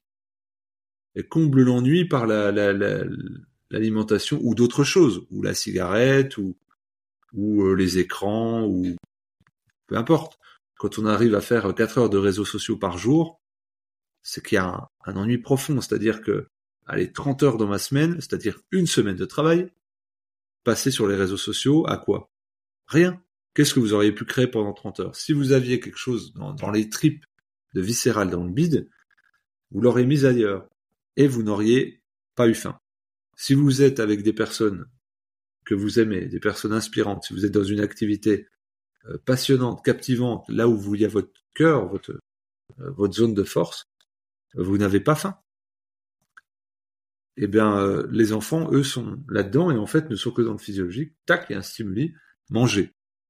Le reste du temps, s'en fout quoi, parce qu'ils ont ils, ont ce pouvoir d'être dans dans l'instant. Et nous, notre notre quête d'adulte, simplement de redevenir des enfants. C'est tout ce qu'on fait, les formations, euh, le travail sur nous euh, à grand renfort de peine. C'est simplement de revenir à quelque chose de primal et très initial. Et en fin de compte, si euh, tu es, passionné, si, tu es passionné, reviens à un équilibre très simple. Il y en a qui pourraient comparer ça à l'état amoureux, où euh, quand, on est amoureux, on n'a pas faim. Mais moi, j'ai envie de dire, est-ce que quand on n'est pas heureux, on n'a pas faim? Peut-être c'est juste ça, ou peut-être parce qu'on mange parce qu'on n'est pas heureux. Je sais pas. Ça, c'est des questions. C'est une, question. Pour le coup, j'ai pas de réponse. Euh, autant, parce qu'évidemment qu'il y a besoin de, nutrition physiologique. Reste que quand on regarde les personnes épanouies, euh, sont moins obsédées euh, euh, par la nourriture et la prise alimentaire, puis on se dit ouais c'est bon, je verrai, je mange. On est assez, t'es assez détaché de ça quoi. Tu vas faire très attention à la, à la qualité et l'horaire. Tu, vas le faire, tu vas dire oui c'est c'est un outil fonctionnel. En fait, ce qui me rend heureux, c'est l'activité ou c'est le lien ou c'est c'est le l'action quoi. Donc c'est très intéressant d'observer les enfants. Je pense que c'est fondamental pour euh, pour apprendre et que eux ils ont une clé euh, incroyable, qu'ils ont un instinct euh, sur lequel on peut pas aller euh, nous. Et d'ailleurs ils vont naturellement jeûner dès l'instant que le petit le moindre petit souci de santé arrive, ils vont se mettre en retrait de nourriture et ils vont laisser faire leur corps. Donc ça c'est une vraie sagesse, on va dire presque primitive, atavique, euh, qui, leur, qui les permet de se sauvegarder, de se mettre hors de nourriture sans frustration et sans peur. Ce qu'un adulte a des grandes difficultés à faire. Merci, euh, merci Fabien pour euh, cette, cette, pour cette sagesse qui me, j'ai pas envie de rebondir. Je, pourrais dire plein de choses, mais en réalité, tu as tout dit et c'est vraiment magnifique. Donc, euh, merci vraiment pour ça. Euh, le, temps avance. Il y avait un dernier point que j'avais envie d'aborder avec toi sur euh, le jeûne. C'est un point peut-être un peu plus philosophique. Je vais vulgariser volontairement pour amener un petit peu le, le débat, mais c'est sur une forme d'opposition entre AMPK et mTOR. AMPK, c'est un petit peu une voie cellulaire de la survie. On dit que bah, justement, elle s'active quand tu jeûnes, quand tu manges en dessous de ton besoin calorique etc. Et c'est associé à la longévité parce que le corps se met en survie justement et préserve euh, ses systèmes internes. Mais pour autant, bah c'est pas une voie qui est hyper euh, bah, qui perd dans l'intensité, dans la construction musculaire, dans le fait de réussir des choses importantes, etc. Donc euh, c'est potentiellement une vie longue, mais un petit peu pauvre, un petit peu en deçà de ce que l'humain est capable. Et mTOR, de l'autre côté, c'est c'est son antagoniste, euh, c'est la voie de la construction euh, musculaire, le fait de faire du muscle, de de, de se remettre d'un stress en devenant plus fort. Euh, c'est plutôt la voie justement de l'intensité, de la performance, de la réussite. Euh, et je trouve que, tu vois, d'une certaine façon, par exemple, euh, on pourrait voir le jeûne intermittent. Euh, c'est pour ça que j'aime bien aussi euh, cet outil comme une, un équilibre entre les deux. Euh, parce que quand tu es en jeûne le matin euh, jusque je sais pas midi par exemple, euh, bah tu vas plutôt être sur AMPK et puis après euh, l'après-midi, ben tu, tu vas recommencer à manger, tu vas peut-être être plus sur l'anabolisme etc. Et donc tu vas peut-être activer mTOR. Est-ce que tu penses que et donc ça, ça, rejoint un petit peu ce que tu disais aussi sur parce que là je le, je prenais sous le prise du jeûne intermittent, mais sur la façon dont tu proposais le jeûne comme une façon d'équilibrer ta semaine. Euh, est-ce que tu le vois justement comme euh, l'outil qui permet de jongler entre les deux, d'avoir les avantages d'AMPK en termes de survie, de longévité, etc. Et en même temps ceux de mTOR qui nous permettent d'exploiter euh, pleinement notre potentiel? Alors, c'est une question qui est physiologique, mais qui est en fait métaphysique. On pourrait l'apparenter au yin et au yang du taoïsme, et si on parle du, du yin et du yang, de point d'équilibre euh, et de l'un dans l'autre et de l'autre dans l'un, si on raisonne au niveau alimentaire, on peut penser au régime Okinawa. de, bah, de l'île euh, au Japon qui porte le même nom. Donc là où il y a le plus de centenaires. Le deuxième endroit étant la, la France. Et donc euh, Okinawa, c'est tu bases sur euh, la restriction alimentaire. C'est le premier précepte de l'alimentation euh, Okinawa, c'est arashibu. prononce mal, c'est ça comme ça. Ça veut dire je sors de table en ayant encore faim. Donc je suis en frustration. Donc j'accepte le catabolisme. Mais je ne suis pas dans un mouvement anabolique. Le deuxième précepte, dont j'ai oublié le nom, euh, c'est de considérer en mastiquant que chaque aliment est un médicament. C'est-à-dire, je mets ma conscience. Donc les deux préceptes du régime n'ont rien à voir avec les aliments. C'est le positionnement par rapport à l'aliment. Et c'est un, un régime dit de longévité. Donc c'est fait pour durer. Quelle est la, si j'ai dit que ce sont des taoïstes, ce sont des personnes qui ont une vie spirituelle. C'est-à-dire que leur énergie est consacrée à la méditation, à la contemplation, à la lecture, à l'apprentissage. Bien sûr, il y a l'expérimentation sociale, mais il n'y a pas le, l'impulsion physique qui demanderait un système avec un anabolisme autre. Et si on veut faire rentrer un régime de longévité dans une vie d'intensité, c'est pas possible. Je parlais tout à l'heure des individus qui sont sanguins, pléthoriques, c'est-à-dire prostates thoraciques, etc. Leur pathogénésie, ce sont les troubles cardiovasculaires. Ils ont des gros organes, donc il faut un gros cœur pour alimenter tout ça, donc ils durent moins longtemps. On évalue la, comment dirais-je, la vie d'un homme par rapport au nombre de pulsations. C'est quelque chose qui est, qui est dit un peu à la fois comme une légende, puis à la fois comme quelque chose d'assez intéressant quand on regarde les médecines alternatives. Comme si tu avais un nombre de pulsations limité dans ta vie, niveau cardiaque. Si tu as une vie intense, ton cœur va battre plus vite. Si tu as une vie calme, ton corps va battre moins vite, et donc tu vas fonctionner plus longtemps. Par exemple, moi j'ai plutôt une vie intense, je suis quelqu'un qui est dans l'intensité. Donc je suis beaucoup en, on va dire, à créer, à détruire quelque part. Parce que pour créer beaucoup, il faut détruire beaucoup, au moins l'intérieur. Et donc, ben, il est probable que je vive moins longtemps que l'espérance de vie euh, moyenne d'un Français. On me dira, mais c'est bête, tu consacres ton temps à la santé. Et en fait, c'est pour ça qu'on regarde et dit, ah, ben, lui, machin, il faisait ça, il était jeune. Oui, mais quelle intensité et quelle disposition physiologique de départ. Mon profil, il est nerveux, tonique, euh, capital minéral pas élevé au départ, et puis j'ai ce mouvement-là euh, interne, très nerveux, très tonique, qui fait que je vous, euh, je, je vous ai dit, j'ai dormi 5 heures, je fais des semaines de 80 heures. Vous avez juste à, réfléchir. Est-ce que ça peut fonctionner longtemps comme ça? Non. Est-ce que c'est suicidaire? Non. C'est un élan du tempérament. Le but, c'est de se comprendre et de s'équilibrer. Donc, sachant cela, eh ben, je vais faire des, moments off où je vais jeûner six jours, des moments où je vais dormir beaucoup, des moments où je vais sortir de ma zone, mais juste euh, intellect de stimulation, et je vais méditer beaucoup, faire du sport, et je m'équilibre. Et pour moi, l'existence, c'est apprendre à se connaître sur les temples grecs, connais-toi toi-même et tu connaîtras Dieu et l'univers.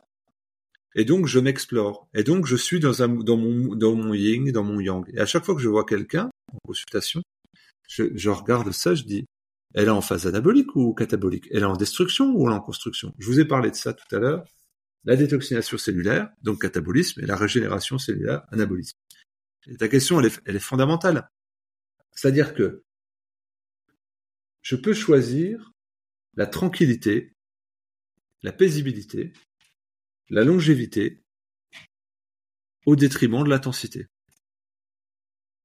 En fait, c'est quelle est ma constitution, quel est mon appel, quel est mon besoin, quelle est ma mission. Et en fait, je vais me conformer à ça. Donc là, il y a une, il y a une abbaye à 3 km de chez moi. Il y a un moine qui est centenaire. sa journée est, tournée vers la contemplation, la prière, le repos, le partage avec des gens de la même aspiration que lui, et la sobriété, parce qu'il a fait vœu de pauvreté. Bon, bah, euh, oui, il arrive centenaire. Si euh, je vais euh, quelques centaines de mètres plus loin, il y a un paysan. Il doit bosser comme un dingue toute la journée avec ses charges, ses dettes, son stress, son usure physique. Il n'arrivera jamais à ça. Mais peut-être qu'au départ, ils avaient le même potentiel physiologique. Donc je pense que c'est de la première chose, c'est d'être bien conscient de ce mouvement yin-yang, euh, création, destruction, qui est la base de l'univers. Hein. C'est le chaos euh, initial. Et ensuite, c'est se connaître. Mais c'est dur de se connaître. Ça veut dire, faut pas se raconter d'histoire, faut se voir intégralement, y compris avec ses zones d'ombre. D'ailleurs, moi, je vous, je vous partage ça. C'est un état d'être dont je ne suis pas fier, qui est euh, ce qu'il est. Je suis ça. Enfin, j'ai l'impression que je suis ça.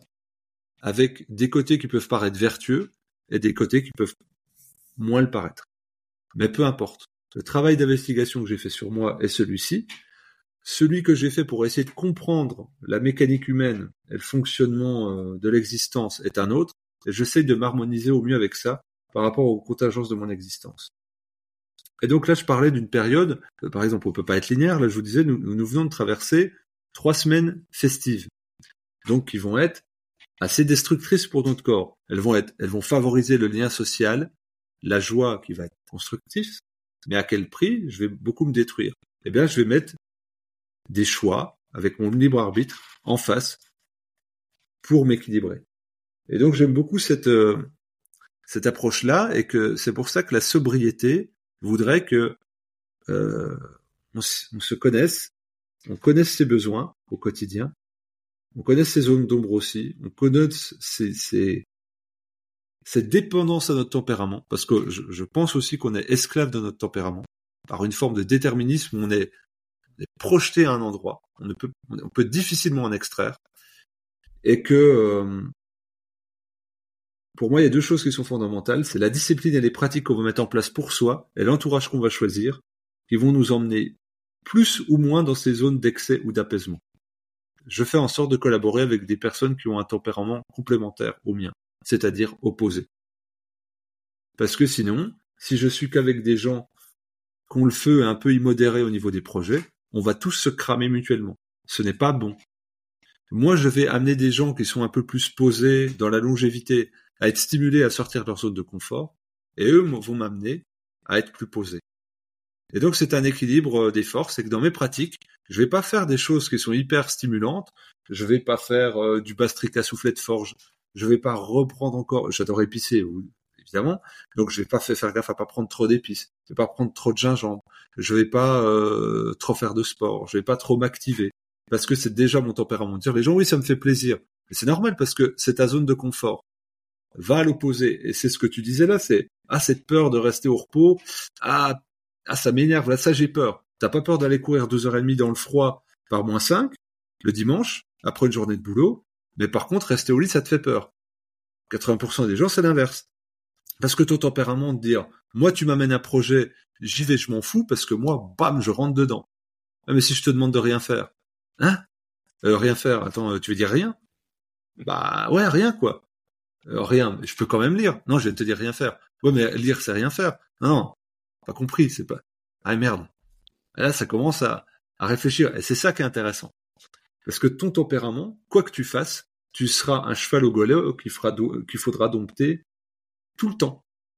Tout le temps, tout le temps. Et là, quand on t'entend, tu parles de ta fille, bah, tu la parles sous quel terme? Tu pourrais dire, ah, sur le jeu, elle s'éclate, on joue. Non, elle est calme, elle est posée, elle profite de l'instant. Tu choisis de voir d'elle ce côté-là, voilà, qui est complémentaire au tien. Et donc du coup, toi, tu vas plutôt que de la tirer vers toi en en faisant un ersatz de toi, allez vas-y, on fait plein de trucs, gna gna gna gna une pile électrique, et eh ben tu vas dire non. Je sais que c'est elle qui est bonne pour moi, et je mets sur son rythme à elle. Et moi, la vie, j'envisage comme ça. Euh, au niveau alimentaire, au niveau de l'activité physique, au niveau repos, au niveau du travail, au niveau de l'entourage, eh ben, anabolique, catabolique. Ou euh, ce que tu traduisais, euh, toi, avec des processus comme euh, APMK, ou torséen, ou mTorséen, et, et, et, qui est fantastique parce que ça nous aide à comprendre par la science et la physiologie un mouvement et une mécanique qui est pour moi euh, entièrement entièrement métaphysique. Mais vraiment vraiment, je suis je suis convaincu que c'est cette traduction là matérielle n'est que le fruit d'un travail de l'esprit. Eh, t'as, as, totalement raison. D'ailleurs, tu parlais de ma fille, mais ma femme, c'est pareil. Elle est euh, d'une certaine façon à l'opposé de moi en termes de tempérament, et euh, elle m'aide à m'équilibrer. D'ailleurs, je l'ai souvent dit euh, parce que je le ressens. Tu vois, elle m'aide à m'équilibrer. Et, et, ce tempérament, c'est vrai qu'il est. tu sais, je m'intéresse beaucoup à la génétique, à la génomique, et, et donc il y a, y a, plusieurs gènes aujourd'hui qui sont associés justement à cet héritage d'un point de vue comportemental, notamment sur la sensibilité et la, la, recaptation de la dopamine, de la sérotonine, la sensibilité à la noradrénaline, au cortisol. Euh, et d'ailleurs, euh, tu vois, ces jeux de euh, un petit peu gagnants qui te poussent à prendre beaucoup de risques, à ne pas avoir trop peur de la souffrance, etc., à bien gérer le stress, eh ben on les retrouve par exemple chez les Kennedy qui ont la, la particularité pour 10 ou 12 d'entre eux d'être morts avant 40 ans, euh, souvent parce que euh, donc il y en avait qui étaient accro à la drogue, qui ont fait des overdoses, un autre qui, qui s'est craché en avion, etc. Mais, mais donc donc il y a effectivement cette, cette partie euh, tempérament qui est peut-être innée et héréditaire, et puis après il y a quand même les comportements, et les comportements eux euh, ils tiennent plus de l'environnement, de l'épigénétique, de la façon dont on l'a fait. Et donc tu vois moi, moi j'ai connu euh, ces addictions à la drogue, à plusieurs drogues différentes, à plus ouais, plusieurs drogues différentes, à plusieurs choses, aux femmes, etc. Et puis euh, et puis au travail, euh, je parlais de mes semaines de 80 heures, etc. Et pour autant, eh ben aujourd'hui, j'ai l'impression euh, à certains égards d'avoir réussi à, à par l'environnement à, à maîtriser un petit peu ce, ce, cheval fou au galop. Et tu vois, par exemple, mon envie de faire des aventures, eh ben, euh, je pourrais partir une semaine tout seul et puis potentiellement euh, me mettre en danger parce que s'il m'arrive quelque chose, je meurs. Bah, plutôt que de le faire, je me rêve aventurier en essayant d'aller courir un, un, ultra trail par étape euh, dans le cercle polaire arctique, dans la jungle ou, ce genre de choses, mais qui est quand même organisé, etc. Ou vis-à-vis de mon travail, grâce à, ma vie familiale, à ma femme, à mes filles, etc. Euh, et ben, j'ai aujourd'hui un rapport complètement différent et j'accepte le fait de prendre le temps de perdre du temps, de passer du temps justement euh, à, à avec mes filles, avec ma femme, à faire des choses qui sont pas rentabilisables d'une certaine façon, mais me remplissent euh, et, me, et me rendent heureux. Euh, donc je trouve que c'est intéressant quand même de voir à chaque fois ce, ce, cet équilibre aussi entre l'inné et l'acquis et le pouvoir qu'on a qu'on a là-dessus. En tout cas, j'adore ta vision euh, de, de, de cette recherche d'équilibre et ça me fait dire qu'il euh, faudrait que je lise euh, plus de choses autour du taoïsme euh, et de ce, de ce yin et de ce yang parce que à chaque fois, je trouve que c'est inspirant et pour autant, j'ai jamais vraiment été creusé en profondeur ces pardon ces philosophies orientales. je, je, je, rebondis juste une petite minute sur ce que tu as dit sur le, la notion de couple. Alors là, c'était le couple amoureux, mais ça pourrait être le couple professionnel, le couple amical, peu importe. Et souvent, on va dire, il faut que je trouve quelqu'un qui me ressemble. Que ce soit au niveau pro, euh, faut que ce soit pareil. Au niveau du couple, c'est pareil. Souvent les gens disent ouais, mais on se ressemblait pas. Faut, moi, je veux, je veux quelqu'un comme moi. Mais ça s'appelle un miroir, quoi. C'est, pas bon. Euh, en fait, il faut trouver quelqu'un complémentaire qui te, qui, te, qui te pousse dans tes limites, mais qui t'amène dans, d'autres choses.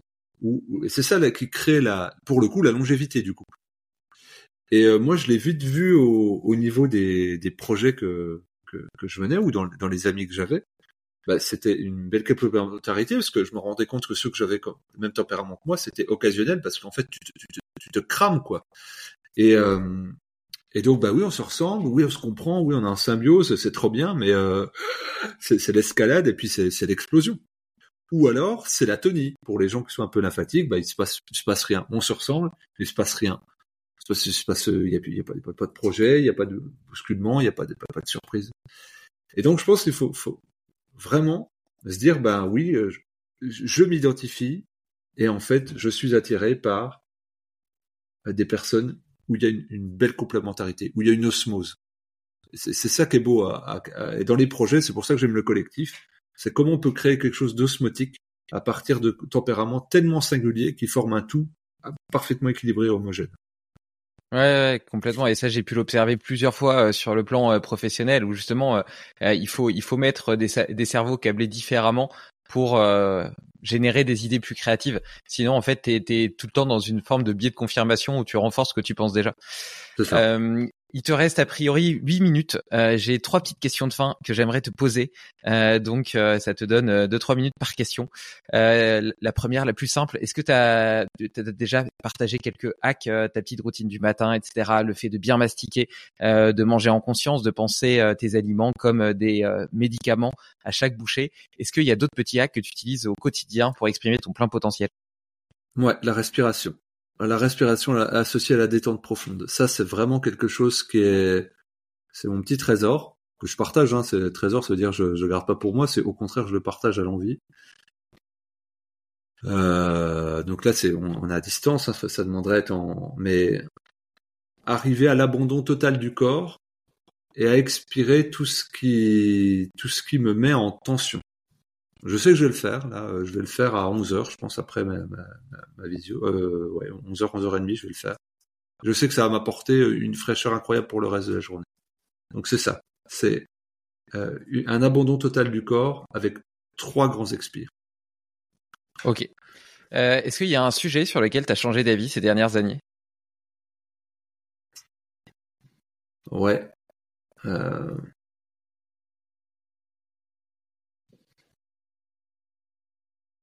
Ouais, le fait que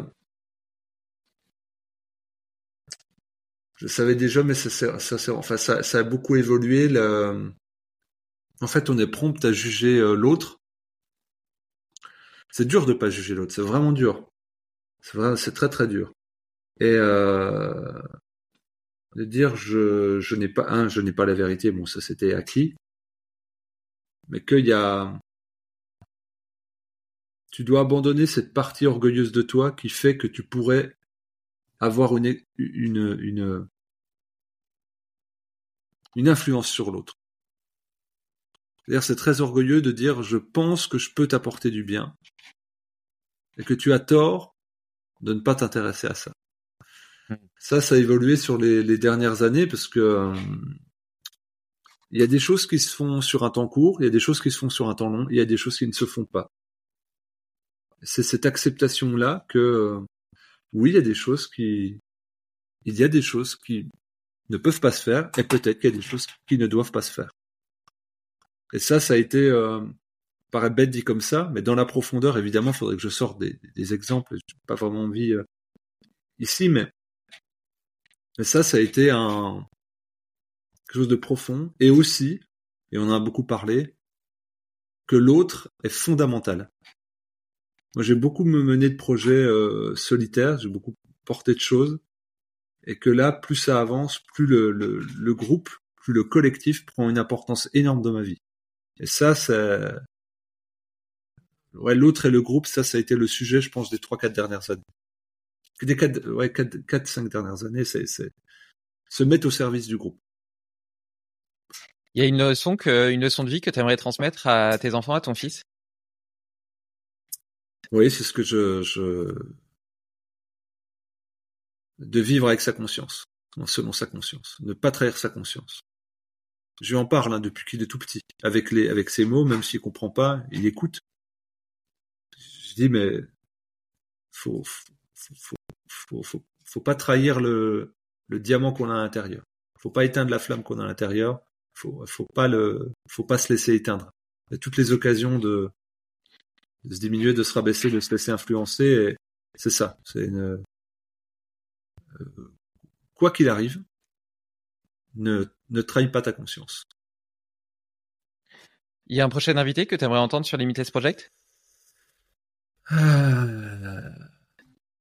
Bah, c'est quelqu'un que tu connais. Je sais pas si tu l'as invité, Leonardo Pelagotti. Yes. J'ai déjà reçu. Et euh, il faudrait que je refasse un épisode avec lui en allant le voir euh, chez lui dans le Cantal. Il m'a invité euh, à plusieurs reprises. Et quand je l'avais reçu, à ce moment-là, il n'avait pas encore acheté son, son, son, havre de paix dans la il, y avait, il y a des jours, il y a le Festival du Froid. Pourquoi je pensais à, lui? Bah Parce qu'en fait, avec ses outils, il ramène les gens dans la pleine conscience du corps et dans l'instant. Et pour moi, ça me paraît... ça me paraît fondamental. Après, il y a quelqu'un que j'aime que j'aime beaucoup, qui a, qui a un regard euh, très complexe sur le monde et qui est un ami proche, euh, qui est le docteur Louis Fouché, parce qu'il a, il a une, il a une, une vision et une analyse de la, de la société qui me paraît euh, rare et précieuse. Il est à la fois philosophe, anesthésiste, réanimateur, il a créé des, des, groupes, euh, il anime des groupes et, euh, et, voilà pour moi ce sont des, des gens inspirants euh, bah, qui m'ont ramené au qui m'ont ramené au groupe, qui m'ont ramené au lien et qui qui nourrissent la complexité du vivant et ça c'est ça c'est beau comme Léo peut le faire, comme Pierre Dufresne peut le faire. J'aime les gens complexes. Ça c'est c'est sûr que et donc je pense que toi c'est ce que t'aimes aussi. C'est pour ça que tu as créé un podcast. Les, les, gens les gens qui ont, qui ont, une complexité de regard où tu dis attends c'est quoi son c'est quoi son prisme de lecture?